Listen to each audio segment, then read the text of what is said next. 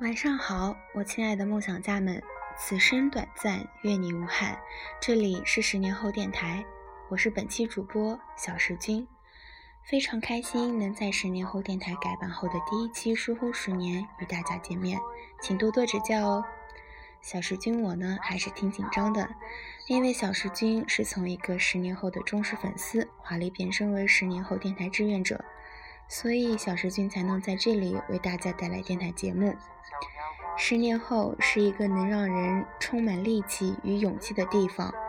如果你正好需要，就请手动搜索汉字“十年后”来关注我们吧，或者搜索公众号 ID Ten Years Me，T E N Y E A R S M E，希望能早日与你在十年后相见哦。那么，下面我们就开始本期的叽叽喳喳话题吧。本期叽叽喳喳话题：为什么我们总是害怕告别？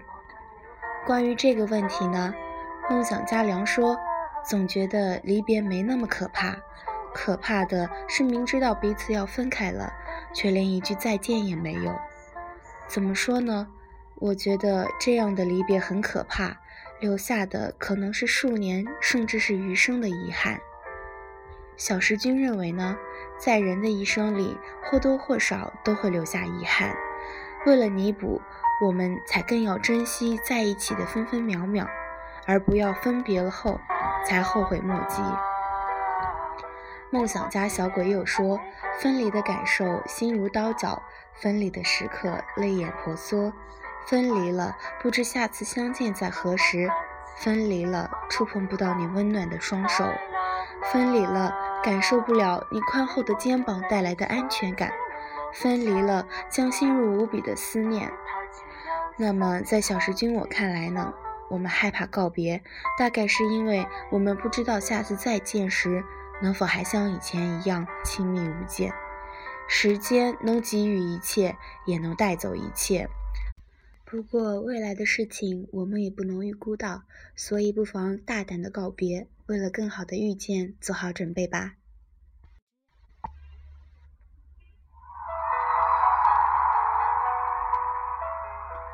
好了，热闹的话题讨论就到这里。今天晚上为大家精选的十年后公众号推送是，他一句话就说哭了刘若英，再留恋也不能继续了。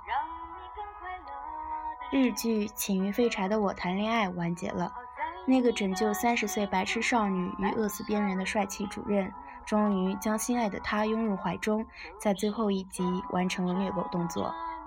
这部戏的女主没钱没工作，过着拖欠房租、每天饿肚子的生活，还包养了一个比自己小很多岁的男大学生，缺爱、隐忍，饿到在街上想偷猫罐头里的肉吃。却被自己的上司主任发现，并带回家，教会他很多，让他一步步变得美好起来。其实是很天上掉馅饼的不着调剧情，但却令我突然想到了另外一个人——奶茶刘若英。刘若英虽然出身名门，但早年父母离异，年少留学，所以格外独立，不依靠家里。工作以后，好几次生活潦倒。在谈话节目里称自己曾经穷到不敢出门，饿到偷肉吃。而那时候带他走向光明的那个主任也是一个男人，是一个在往后很多年里与他有着牵连不断的名字——陈升。你有没有遇到过这样一个人？你往他面前一站，整个人都好像是赤裸的，哪怕好几年不见，哪怕用衣着装扮将自己包装到。美好到无懈可击，在他眼里，你做的所有都徒增掩饰，你的所思所想一望见底。二零零五年的刘若英站在两三年不见的师傅陈深面前，就是这样的状态。那是一期后来十年都为人们所津津乐道的节目，侯佩岑主持的《桃色蛋白质》。刚发了新专辑的奶茶，单膝跪地，恭敬地把新专辑呈给师傅，却被他一句“不要随便把你的专辑送给别人”顶得当场痛哭。大概那个时候，也只有陈升能够让当时已经红得发紫的影后，像个委屈的小女生一样痛哭流涕了。尽管委屈，他也明白这是严厉的陈升对自己的教导。他说自己一直都记得师傅的那番话：“你不要把自己的专辑贸然送人，这不是名片，也不是你加入豪门的跳板，它是我们付出了生命、我们的精神在里面的，不可以随便送给别人。”他的微博标签至今都还只是“干干净净的歌手”两个字。尽管他是因为影视才让更多的人认识到，但在他心里，音乐这份事业才是无可替代的。奶茶很早的时候就进了陈升的新乐园当助理，另一个助理叫做金城武。那段传说中和金城武轮流洗厕所的日子，是他最快乐的时光。他说，入行以来的所有一切都是陈升教给他的，所以他依赖他。什么事情都希望他来告诉他，遇到问题的第一时间也会想到他。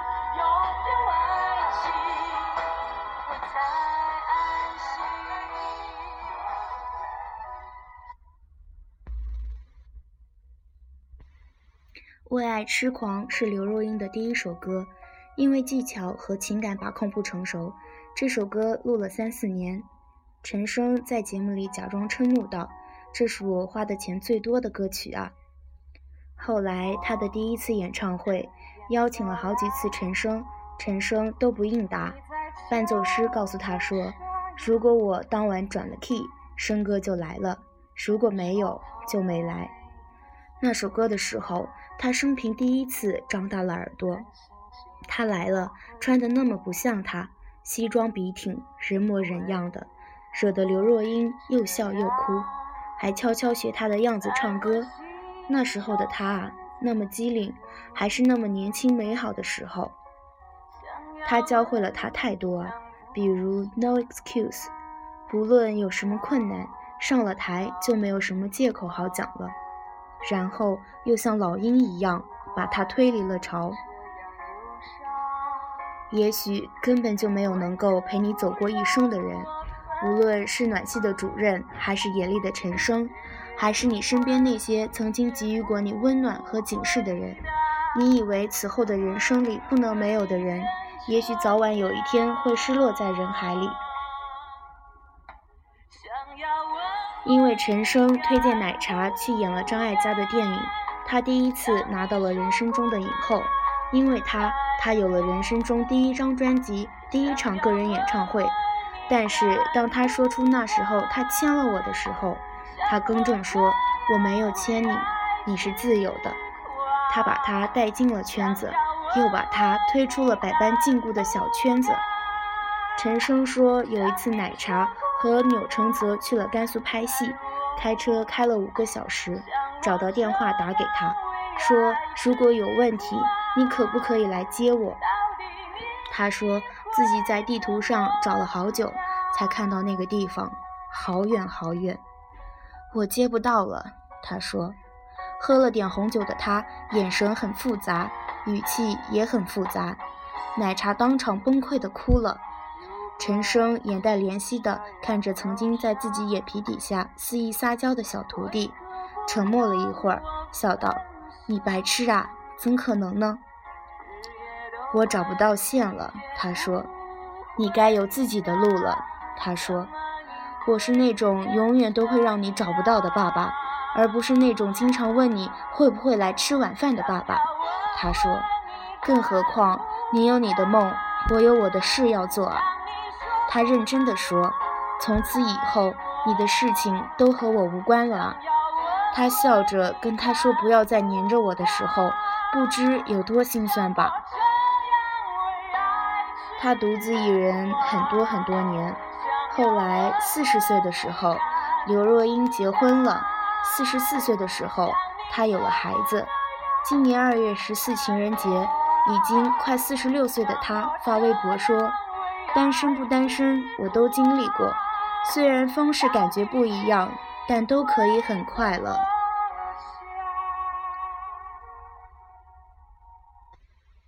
她在我敢在你怀里孤独的书里写，说自己在跟丈夫相处的时候，刻意将两个人的书房安置在家里最远的对角线。一进门，丈夫往右走，她往左。他们共同的空间是中间交汇的厨房与餐厅，彼此拥有独立的空间，见不到面。碰巧两个人都觉得没劲的时候，就出来瞎聊一阵。你会说这样算是结婚在一起吗？可他说，知道他在同一个家的另一个角落，其实心理上的感受还是不太一样。越是亲密的关系，越需要生活上的缓冲空间，而他们都对这样的安排感到非常舒服。我常常觉得孤独感是与生俱来的，我很珍惜这种自由。这就是为什么我将这本书称为《我敢在你怀里孤独》，因为保有你，我感觉幸福；同时保有自己，所以能安心自由。可在人生的大多数时候，我们没有保有谁，或者干脆是已经失去了谁，然后被迫只能自己走。我想起了《天下无贼》的最后。刘德华被抓入狱，刘若英挺着大肚子坐在餐厅里吃烤鸭，浆糊了一脸，边吃边哭。哪怕肝肠寸断，也要面对别离，为了还拥有的你自己的人生。哪怕再留恋，对不起，你只能独自一人启程了。只期待，或许在若干年以后，能遇到一个能肩并肩的人，在各自的孤独里相互陪伴。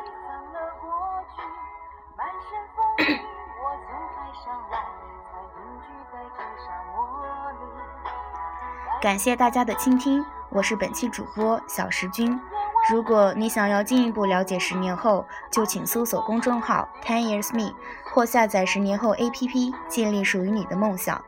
如果你也想与小树精一样，在十年后电台发出自己的声音，就快快来报名吧！报名 ID L L 幺幺七零一七 L L 幺幺七零一七 L L 幺幺七零一七。麻烦备注“十年后电台应聘”，我们期待你的加入哦。我们下次再见吧。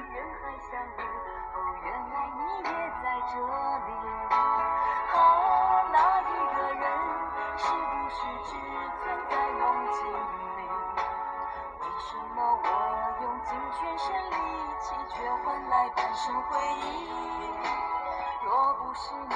渴望眼睛，若不是我。数心情，在千山万水人海相遇，原来你也在这里，该隐瞒的事总清晰，千言万语只能无语，爱是天使。